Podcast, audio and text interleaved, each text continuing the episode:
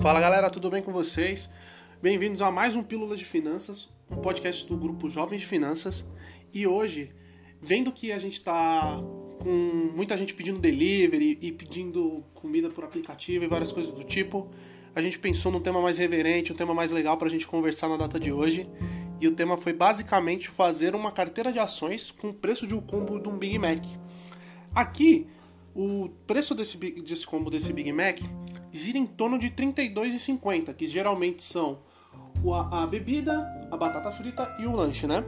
Então, a gente pensou no contexto mais parecido com isso. Então, a gente pensou numa carteira de três ações que se, se equivalem ao, em preço e que são, sejam de, de setores diferentes. Então, se, seria como se fosse um, um, uma ação que seria é, algo é, complementar ao que seria o hambúrguer, algo que seria complementar ao que seria a batata e algo que seria complementar no, no, no quesito de bebida. Totalmente parecido e que seja de fato engraçado para que a gente consiga falar, né? É, bom, eu escolhi três ações de três setores diferentes que eu acredito que são ações interessantes de se citar pelo contexto geral e também pelo contexto de, de como está acontecendo a situação atual do, do país, né? Então, e lembrando também que todas as ações que a gente pegou em preço tá baseada na, na, na data do dia 3 do 7, que foi a última sexta-feira. Bom, é, a primeira ação que eu acabei escolhendo é uma ação do setor de bancos, que está bem conhecida agora, que é a Itaúsa 4.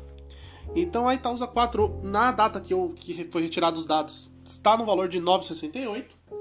E ela é uma ação que, que que tende a ser uma, uma ação muito bem muito visada pelo público, porque é uma ação grande, é uma holding que concentra várias empresas, então você tem uma certa diversificação mesmo comprando uma ação única, e ela está gerando um valor bem baixo atual, valor mais baixo do que ela já foi no seu histórico. Então ela está sendo uma ação visada atualmente, apesar que ela está se, se voltando ao padrão normal do que aconteceu depois da crise. Então é uma ação que, apesar de estar abaixo dos, dos 10 reais, é uma ação meio que muito segura para se investir, né?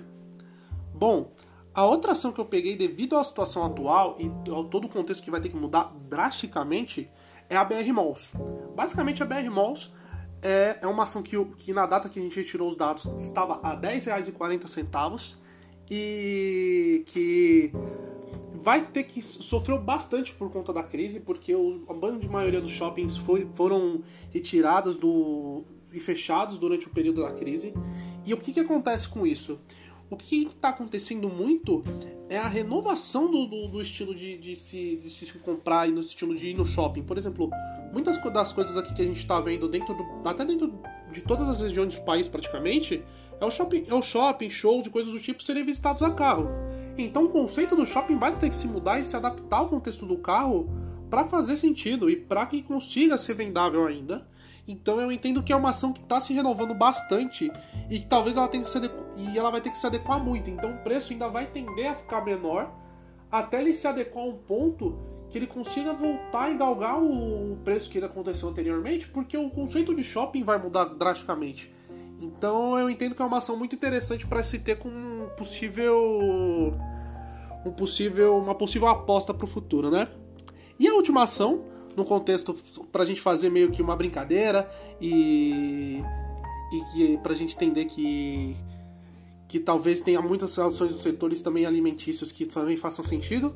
Eu, eu escolhi, como a gente está falando de McDonald's, escolhi a ação do Burger King, que é a da BRBK3, que ela estava a 11,14. Então o setor alimentício tem muito concorrente e acredito que as jogadas da, de, de, também de, de marketing de ambas empresas está sendo muito forte e está sendo muito interessante da gente conhecer quais são as jogadas para que façam com que o delivery dessas, dessas empresas gigantescas, desses grandes fast foods, continue funcionando independente da quarentena, né? E ao todo, a soma das nossas ações deu R$ 31,22, ou seja, além de você investir, você vai, vai ter dinheiro para comprar casquinha no fim, do, no fim desse podcast.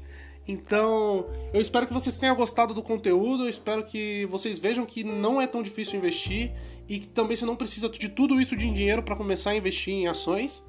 E espero que você talvez que vocês consigam perder o medo e ter a coragem de conseguir começar a investir e de que faça um nosso país melhor e mais esperto e inteligente no quesito de investimentos.